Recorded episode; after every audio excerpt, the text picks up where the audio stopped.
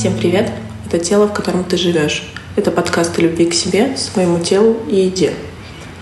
Меня зовут Дарина, и сегодня у нас в гостях Татьяна Трифоловская, врач-психиатр, нарколог, клинический психолог, который более 10 лет занимается темой расстройства пищевого поведения. Таня, привет. Привет. Сегодня у нас э, выпуск, посвященный такой теме, которая всегда поправь меня, если я не права, всегда идет рука об руку с расстройством пищевого поведения. Это депрессия. Таня, расскажи, пожалуйста. А, расскажи немножко о, о том, какая связь прослеживается между а, РПП и депрессией. Есть огромное количество школ, которые уверяют, что а, а, расстройство пищевого поведения носит вторичный характер. Первичным а, является депрессия. Это такой странный, кривоватый способ а, из нее выйти. Простите, я переведу. То есть это получается как снятие напряжения. То есть депрессия, в моем понимании, это напряжение. Нет. Это... Нет. Тогда расскажи поподробнее, а, чтобы было понятно. Да, здорово, что у нас такая живая с тобой дискуссия. Что такое депрессия? Депрессия это не а, налетела грусть, пойду напьюсь, да? А депрессия это негативные мысли о себе, негативные мысли о будущем и о прошлом, а негативные мысли о мире, о людях, такие черные очки, черные вуали. А депрессия это бич современности, а, расстройство, несмотря на огромное количество а, антидепрессантов, только набирает и набирает обороты, меняет свою личину. И депрессия сильно влияет на социальное поведение и на пищевое поведение в том числе какое количество специалистов э, пытается помочь своим клиентам, которые на самом деле должны были прийти к психиатру и к психологу, но оказались в кабинете у гастроэнтеролога, у кардиолога, у невролога.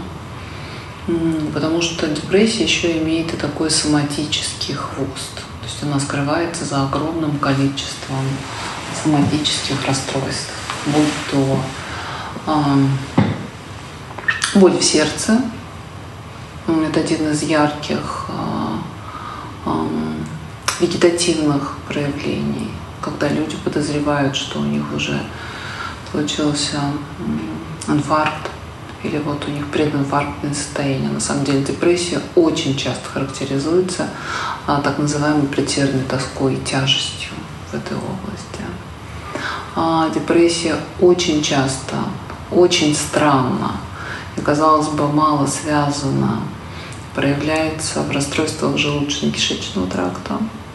А, был такой старый советский психиатр Протопопов. А, и вот а, есть такая триада Протопопова. Это тахикардия, запор и сужение зрачка. То есть это не просто а, влияние на настроение, это влияние на тело в первую очередь.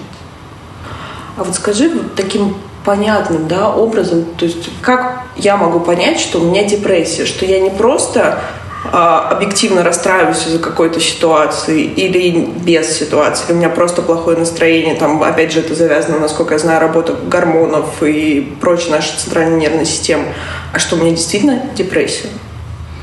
Хороший вопрос.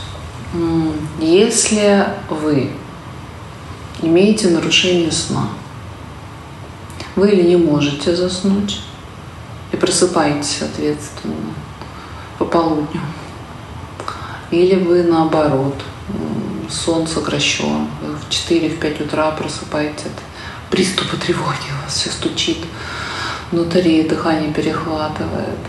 Если у вас мало энергии в течение дня, то есть все как те, как будто бы не смазанные шестеренки. Все тяжело, все трудно. а, депрессия, говоря языком психиатров, это моторная, то есть двигательная, и идиомоторная, то есть мыслительная заторможенность. Если вы делаете все через силу, если вы давно не испытывали удовольствия от еды, от шопинга, от приятной музыки, если вы его пытаетесь найти а, и не находите, или вы находите, но это удовольствие не наполняет вас. Если вы слушаете, не знаю, песню, у вас льются слезы, или вы на каких-то трогательных моментах фильма не можете удержать а, свои слезы, а раньше для вас это не было характерно. А, то есть, повторю еще раз, нарушение сна, ангидония, отсутствие удовольствия, нет энергии, все медленно, все заторможено. И главное ощущение, что оттуда не выбраться, я поздравляю, у вас депрессия. Притом уже достаточно выраженная. Хорошо, Таня, тогда такой вопрос. Скажи, пожалуйста, откуда она берется? То есть до смешного это воздушно-капельным путем передается или как? Или когда... То есть в моем понимании депрессия это когда ты очень долго делаешь что-то, что тебе не нравится, или как-то противоречит твоим ценностям. И в какой-то момент все твое внутреннее, оно начинает протестовать. Хочу зацепиться за твое слово «ценностно». Сейчас век бесконечного, бесконечной ярмарки тщеславия. Сейчас принято быть вечно молодым, возможно, привлекательным и богатым. И успешным. То есть мы это тоже да, да. успех. И если только ты не попадаешь под эти критерии, то да, это ты ощущаешь свой неформат и начинаешь страдать.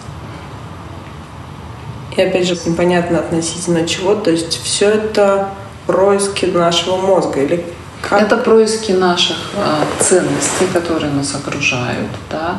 Депрессивный человек – это тот, который не соответствует своим высочайшим критериям. Он сбитый летчик в 20, в 40, в 50, в 15. Он не такой, какой должен быть. Угу. Ну, тут вот получается... Высокая планка. Сейчас нынешние времена обозначают нам очень высокую планку. Если ты ей не соответствуешь, ты кто? Ты лузер, ты неудачник, ты обыватель. Угу. А объясни, пожалуйста, депрессию. В целом понятно, что это несоответствие, условно говоря, желаемому действительно. Да.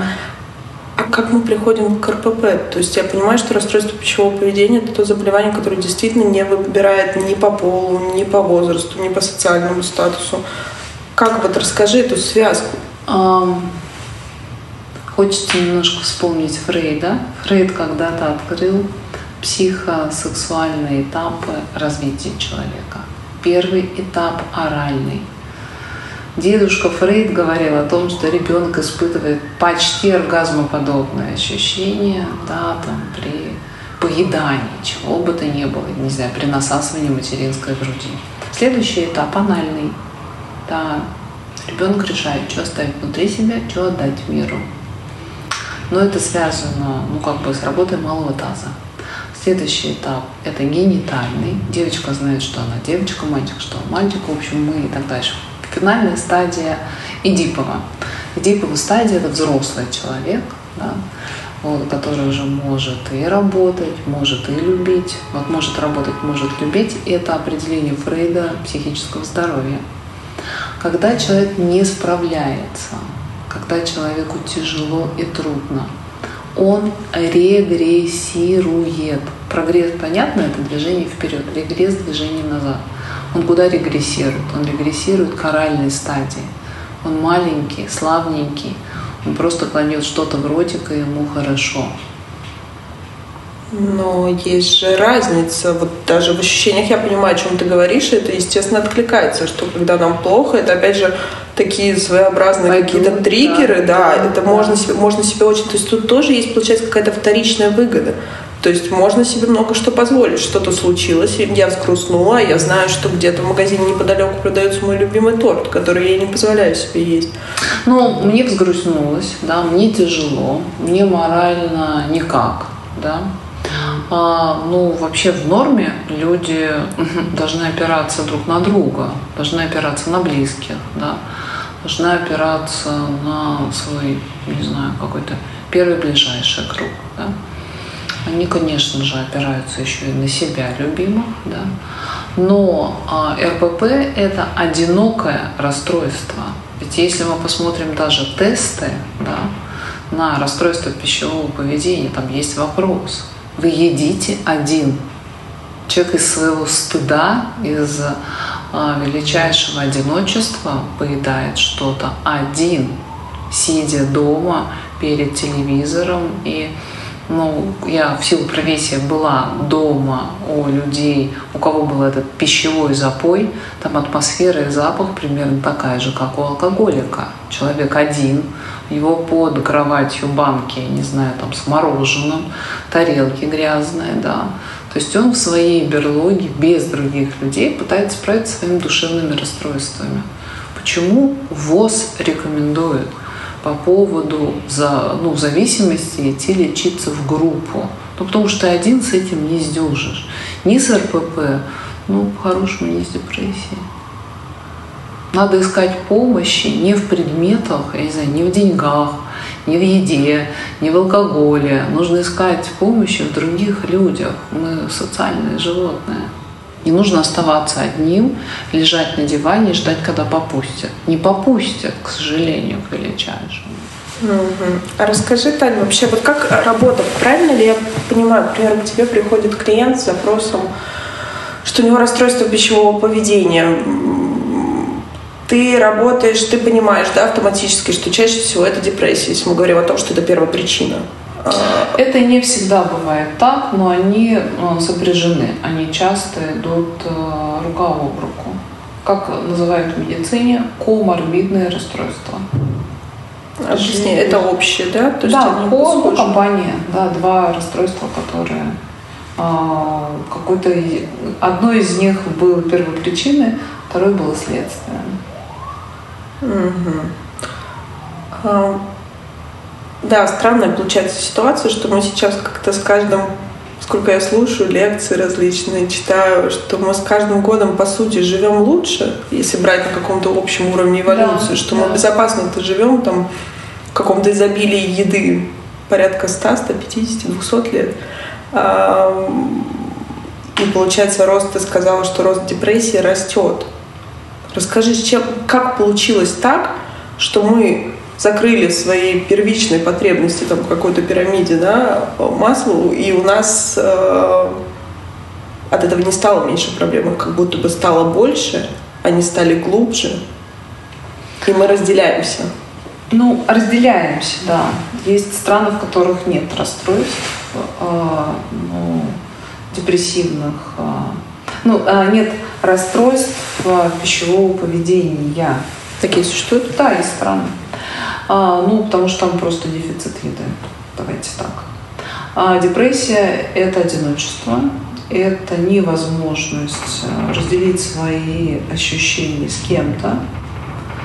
И еда – это, ну, так же, как алкоголь, это во многом еда одиноких, конечно же.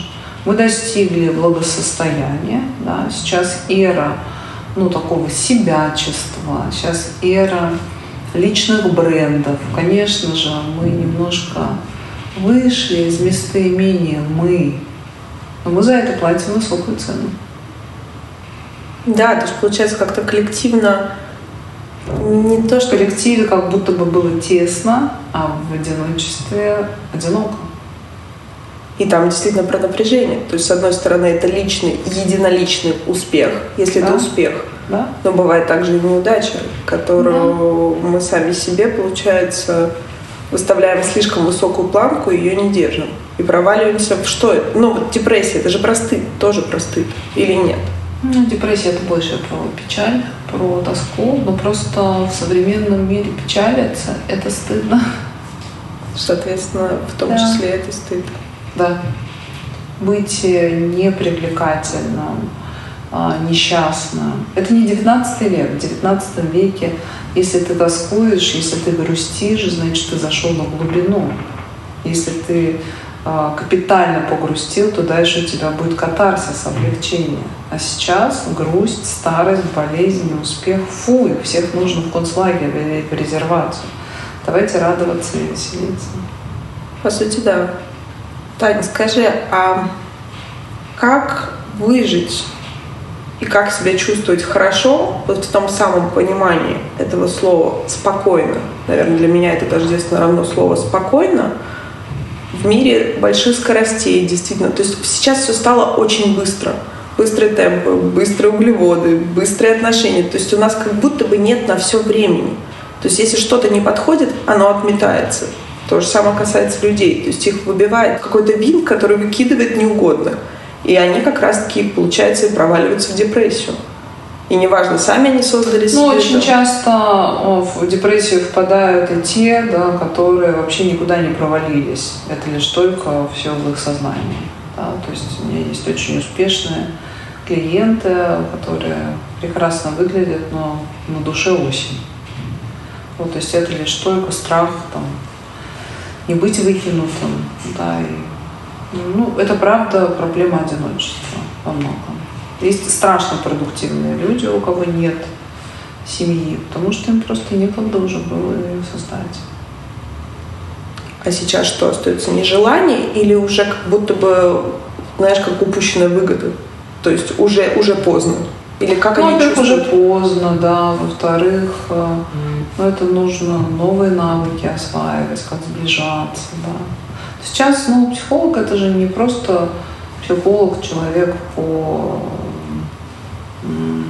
по лечению расстройства, а это человек, который ну, немножко такой проводник а, в мир, ну, не знаю, может быть, более глубокий, более замедленный. Ну, я специально стараюсь говорить медленнее, то есть, ну, чтобы моя речь поддерживала ну, осознавание клиентов. Тараторить в нашей профессии — это дурной тон. Это правда, действительно, спокойствия всем не хватает. Так и как? Как балансировать? Как себе это объяснить?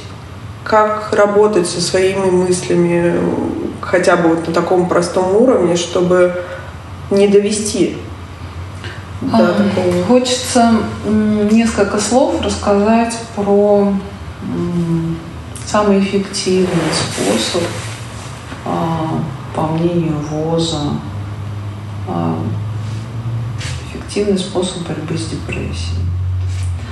Есть великое множество разных психотерапий. Есть когнитивная психотерапия, это от а, латинского слова когницио – мысль. А, я постараюсь кратко, емко и прям вручая а, самый простой скилл. Начните писать дневник. Это звучит очень парадоксально и шизофренически, что современный человек не дослушивает свои мысли. Мне очень хочется порекомендовать Татьяну Черниговскую, у нее есть отдельная лекция про это. Как будто бы человек в человеке. А, заведите хорошую привычку.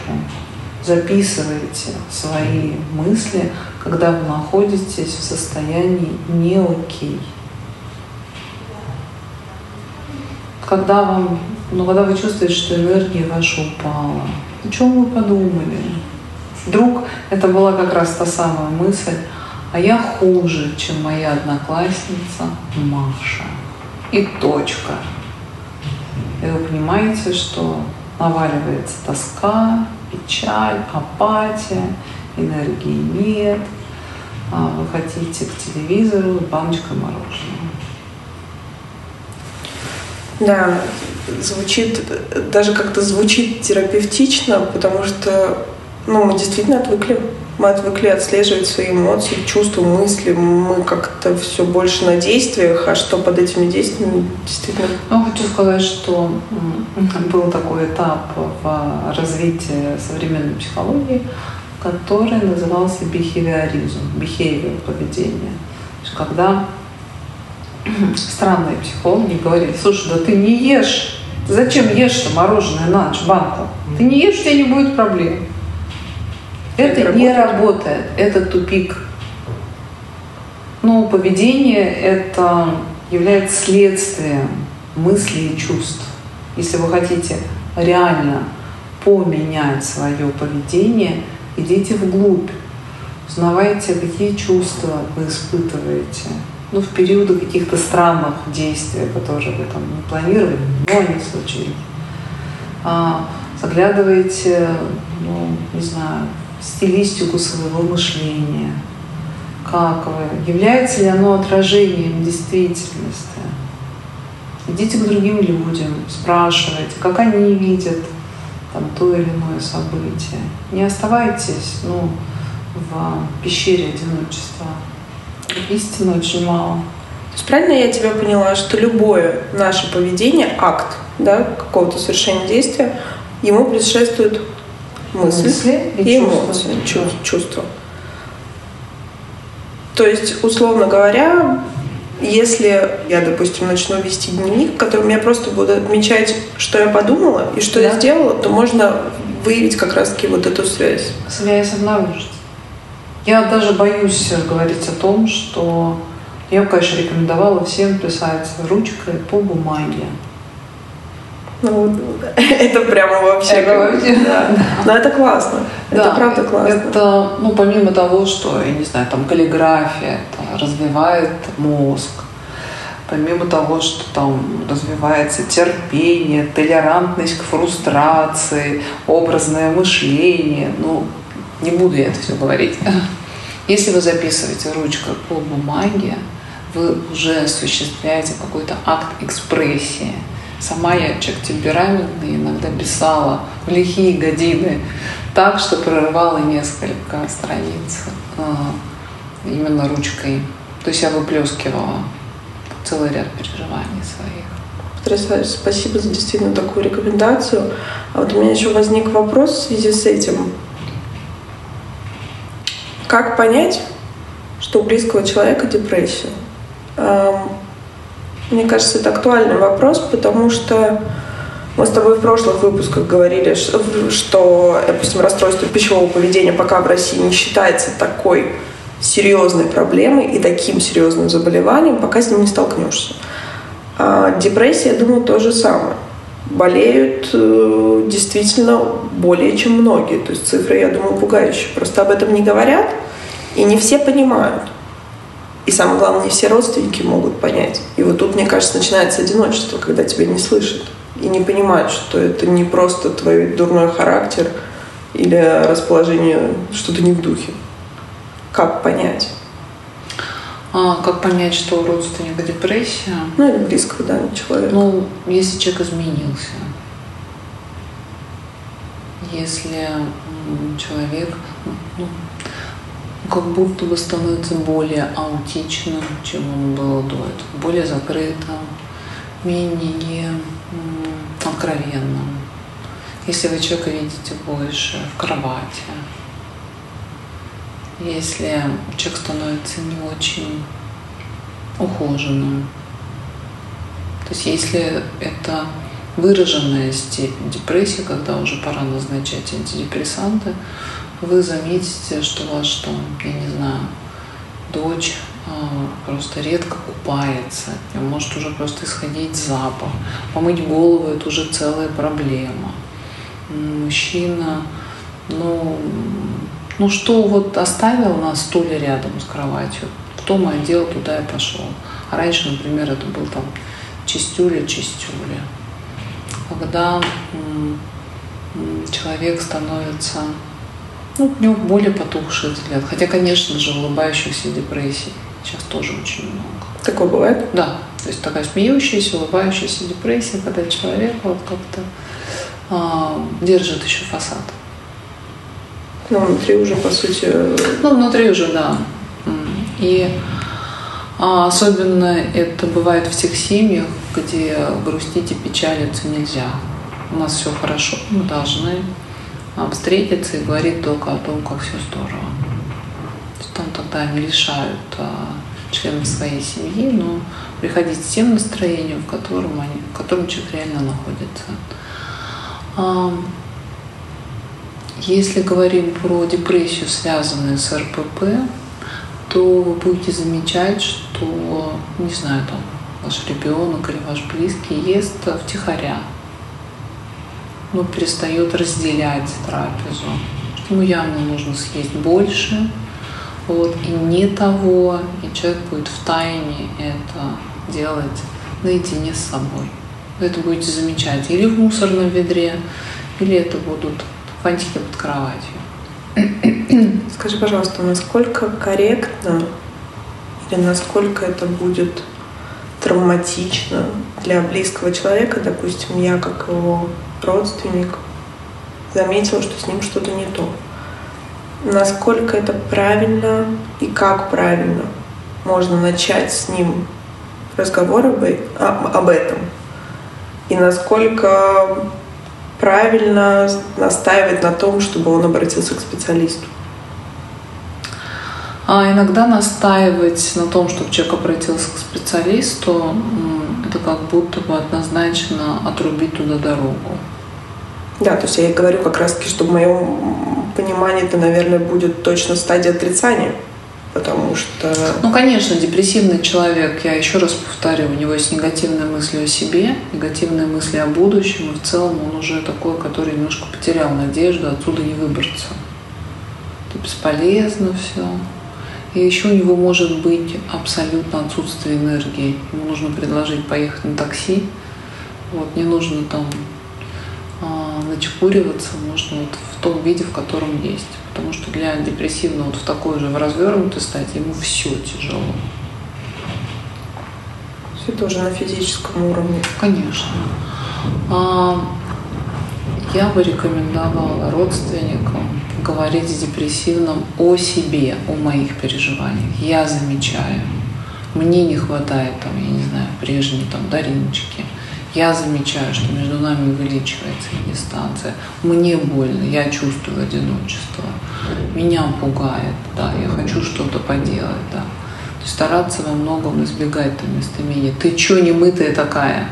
Ты почему вообще в таком виде? Ты почему легла спать в 4 часа ночи? Да, да ты почему не чистишь обувь? Вот это вот ужасно. Это скорее позволит только увеличить дистанцию – больному от его любящего окружения. А если это РПП, это вообще такая, мне кажется, деликатная тема, о которой ну, не очень точно понятно, так как говорить. Я беспокоюсь. Я беспокоюсь, я вижу, как, не знаю, как ночью в мусорном ведре обнаруживаются, я не знаю, там упаковки от глазированных сырков. Мне страшно. Меня это беспокоит.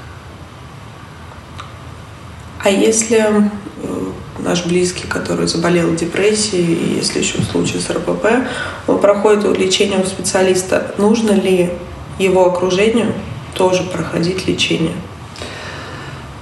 А...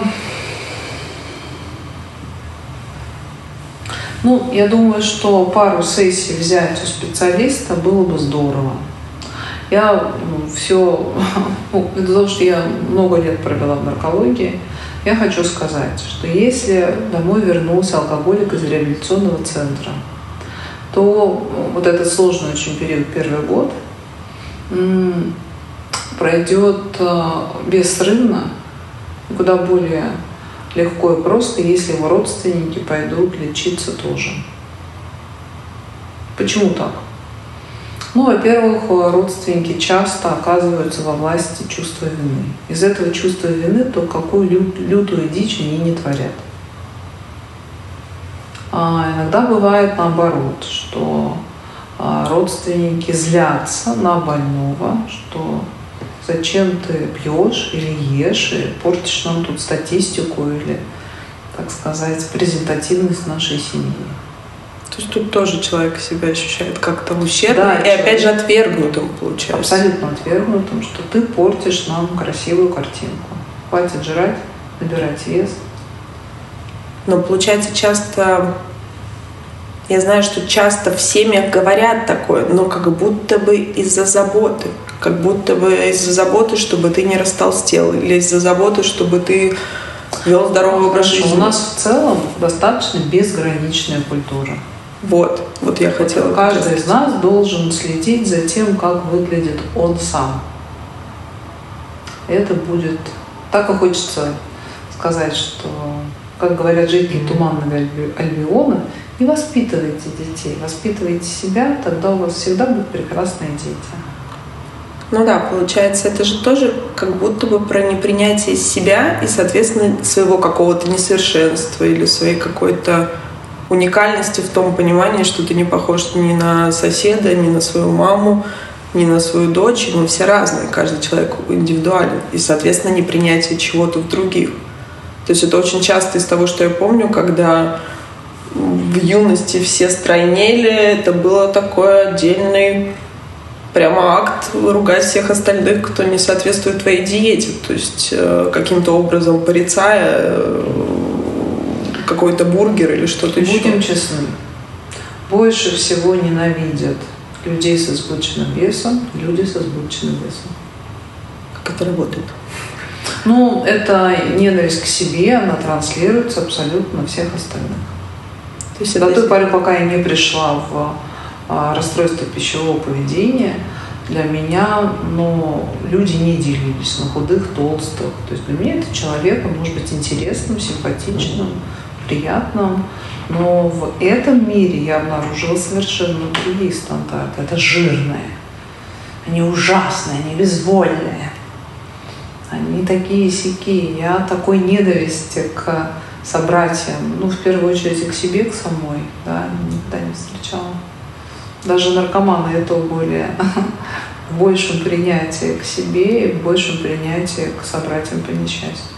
Ну да, как будто бы в них больше вот этой, наверное, эмпатии, если можно так назвать, потому что они понимают ту ну, непростую жизнь, да, которой живет. Ту сложность, которую, чтобы жить с этой зависимостью, как-то с ней бороться.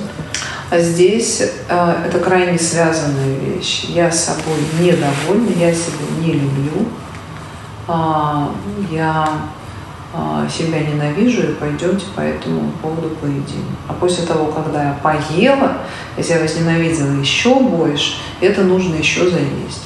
Это вот один из порочных кругов. То есть, да, как будто бы замкнутый цикл. Да. И везде присутствует токсичный стыд. То есть, вот да. Стыд и вообще и зависимость – это тесно связанные вещи.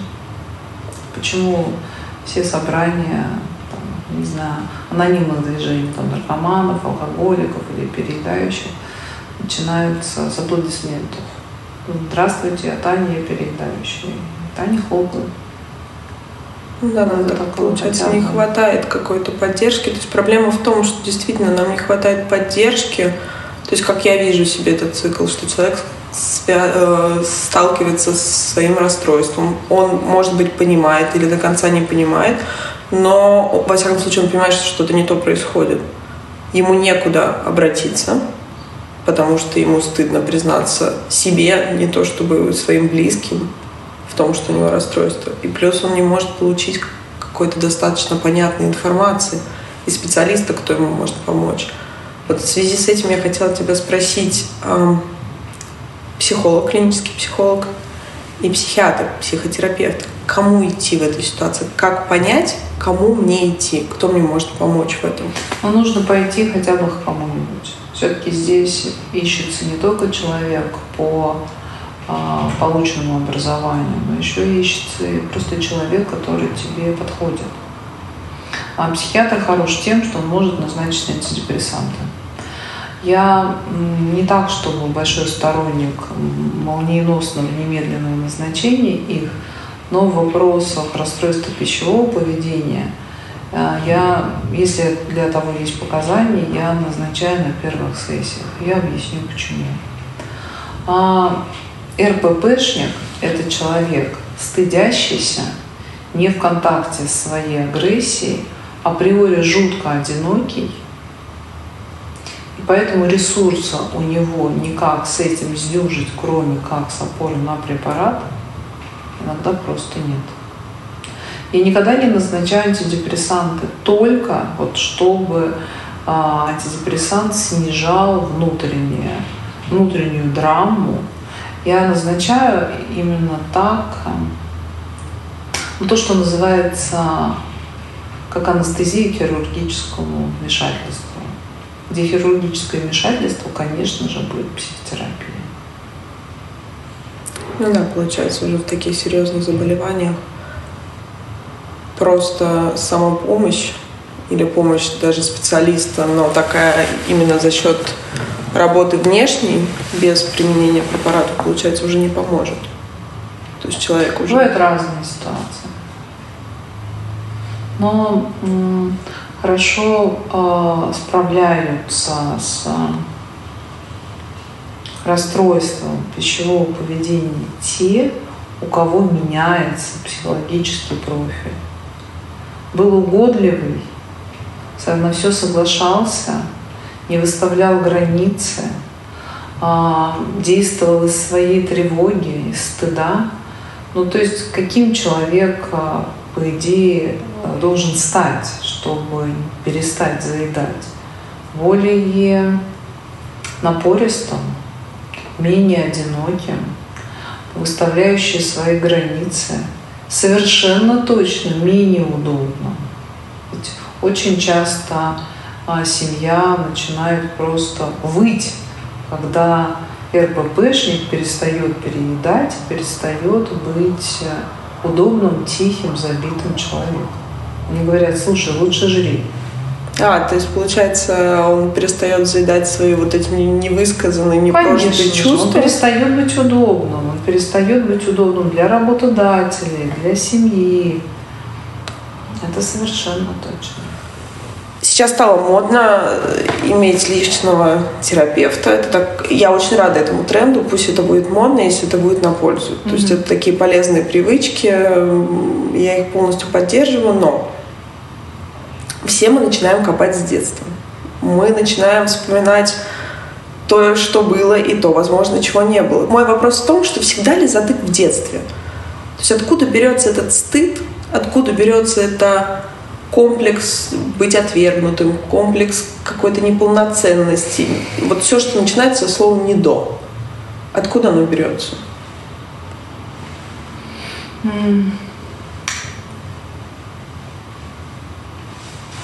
Я хочу сказать э, следующую вещь.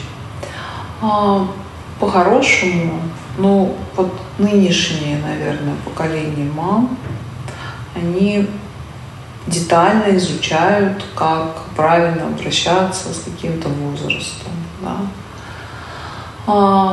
Нынешние мамы — это те, которые а, не ограничивают собственное материнство приготовленной едой, не оставлением ребенка одного и приобретением одежды. То есть то, что ну, еще много лет назад вполне себе заходило за нормальное материнство. Ну да, такое обеспечение нормальной жизнедеятельности, да, да. да. То есть обеспечение жизнедеятельности не является воспитанием или заботой. А есть а, огромное количество ну, неправильностей, которые сейчас доказано, что однозначно принесут вред ребенку, физические наказания, пассивная агрессия. Да? Это всего несколько десятков лет назад было абсолютной нормой. Ну, то есть просто вот, ну, не знаю, все эти флешмобы, пожалуйста, поднимите руки, кого не били в детстве. Сейчас э, хотя бы есть э, любопытство родителей к тому, чтобы э, посмотреть, как оно должно быть в норме. Мой бывший работодатель, главный нарколог нашей страны, Брюн Евгений Алексеевич, отец четверых детей. В начале нулевых он очень жаждал, в нем было столько творческой энергии сделать передачи на главных каналах, как воспитывать детей. Это является самой важной профилактикой развития любого рода зависимости. Он получил ответ. Это никому не интересно, дорогой доктор. Сейчас он немножко раньше. Да, он очень прогрессивен, очень образован. И сейчас к этому есть интерес. Сейчас есть даже перекос в другую сторону сейчас. Ко мне идет море мам с колоссальным чувством вины. А если я позлилась на ребенка, это все, значит, он точно пойдет к психологу и все испортила. Доктора все испортила. Но, правда, много проблем заложено в раннем детстве.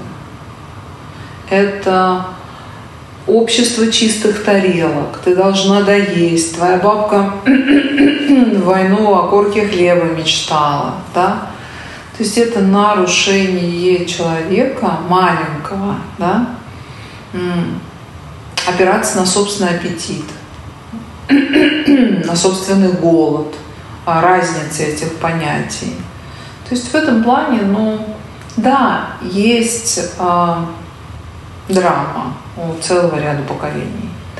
Но точно так же, ну, мне кажется, иногда смешным, когда люди в 40 лет приходят и ни, ничего не могут рассказать терапевту о том, что они сделали собственной жизнью, кроме той матрицы, с которых выпустили родители. Ну это что, серьезно? До 40 лет вы жили лишь только, ну как бы по проклятому материнскому сценарию. Ну, это перекос. Так это что получается? Это, насколько я тебя понимаю, получается, если у человека произошло какое-то травмирующее событие в детстве, он мог просто остановиться в этом развитии? Или как? Как получилось, что тот цикл до 40 лет? Или это опять же вторичная выгода жить? Нет, я, наверное, как-то не очень ясно да, формулировала, но все-таки я про вторичную выгодность. Да. То есть это про вторичную выгоду? Да. Ну, на самом деле это действительно проще. Вот в связке депрессии хотела с, тобой поделиться какой-то такой вот осознанием, что в этом же тоже, наверное, начальной стадии, для меня лично, возможно, я не права, есть как будто бы такая мысль, что очень удобно... Начальной стадии нет. Начальной стадии нет. А вот если ты, например, уже, не знаю, несколько лет лежишь на диване, тебе уже родители стирают одежку и приносят тебе еду в постель, то вот э, из этого состояния, такого мнимого госпитализма, уже будет тяжело выбираться. Когда, в общем-то, уже все неплохо. Я лежу, да, радости жизни нет, секса нет, а я весь такой немытый, небритый, нечесанный, одинокий, живу с ощущением, что мне уже поздно рано вставать-то. Вот Но... уже тогда такая хронь. Вот из этого сложно выбираться. А в начальной стадии, я думаю, что там не очень много выборов. А, там просто немного, все-таки это немного выборов. Там да, не очень много вот выборов, да. Понять, да, что если там вот все-таки вот это зерно какой-то выгоды, что, допустим, удобно долго-долго бежать, споткнуться, упасть и лежать. И не вставать. И не вставать. То есть, но это уже действительно, видимо, когда хроник. Потому что, по сути, даже как-то по логике мы же все стремимся, это наш инстинкт стремимся к выживанию. То есть это заложено нашими генами. У нас есть два инстинкта. Есть и тонатофилия, и стремление к смерти, да, а есть и стремление к жизни. Но наступает такой момент, когда вот тонатофилия, она, правда, одерживает верх. Курение, переедание, алкоголь, гоняет на высоких скоростях, да, ведь э, в этом есть еще немножко удовольствия. То есть это уже все-таки про стремление к смерти да. такое скрытое. Да. да. А как тогда, вот расскажи немного про это, интересно, как получается, что... То есть это просто наши две внутренние части, которые в балансе. Да. И в какой-то момент какая-то одерживает верх. Верх. И тут начинается, то есть все, что вырабатывает адреналин, условно говоря, в нас, да, те же гонки, все, То есть, получается, мы получаем в этом какое-то удовольствие. Да, такое декадансное, но удовольствие. Где-то на грани. На грани. По лезвию бритвы. Интересно. Таня, спасибо большое, очень интересно. Давай подытожим. Все-таки депрессия... Я подытожить, наверное, хочу одни. Если вы давно находитесь в состоянии ангидонии, отсутствия удовольствия, а ведь меня клиенты иногда приходят, которые говорят о том, что я даже уже есть не могу. Я ем, мне уже все болит, мне плохо, мне не застегивается одежда, мне трудно дышать, не могу остановиться. Не надо, не надо полагать, что с понедельника я встану, и все самим непостижимым образом как-то решится. Ты сегодня просила эпиграф «Безумие – это многократное повторение одного и того же с ожиданием каждый раз разного результата».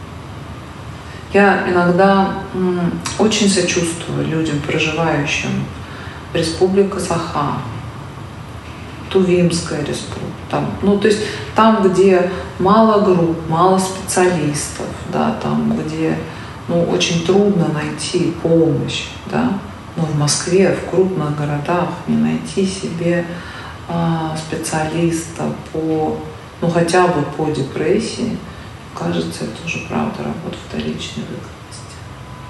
Ну и действительно сейчас, тем более онлайн-технологии, ну, тому да. подтверждение есть центр, который мы все вместе делаем, большой проект, mm-hmm. он будет полностью онлайн, но это никаким образом, лично я считаю, что нет разницы, зависит от человека.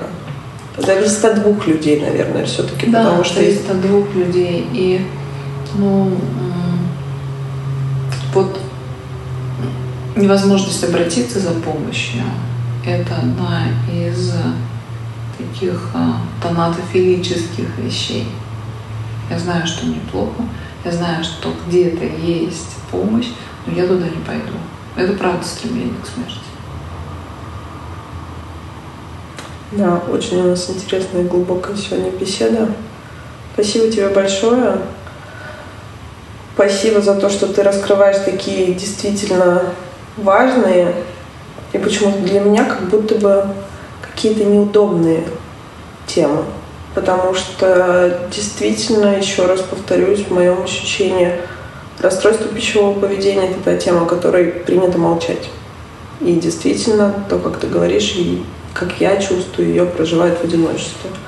Наверное, в этом наша с тобой Миссия, задача, миссия, да. да, задача, чтобы это как-то стало более поддалось огласке. Мы с тобой этому поспособствуем. Спасибо да. тебе большое. Спасибо за вопросы.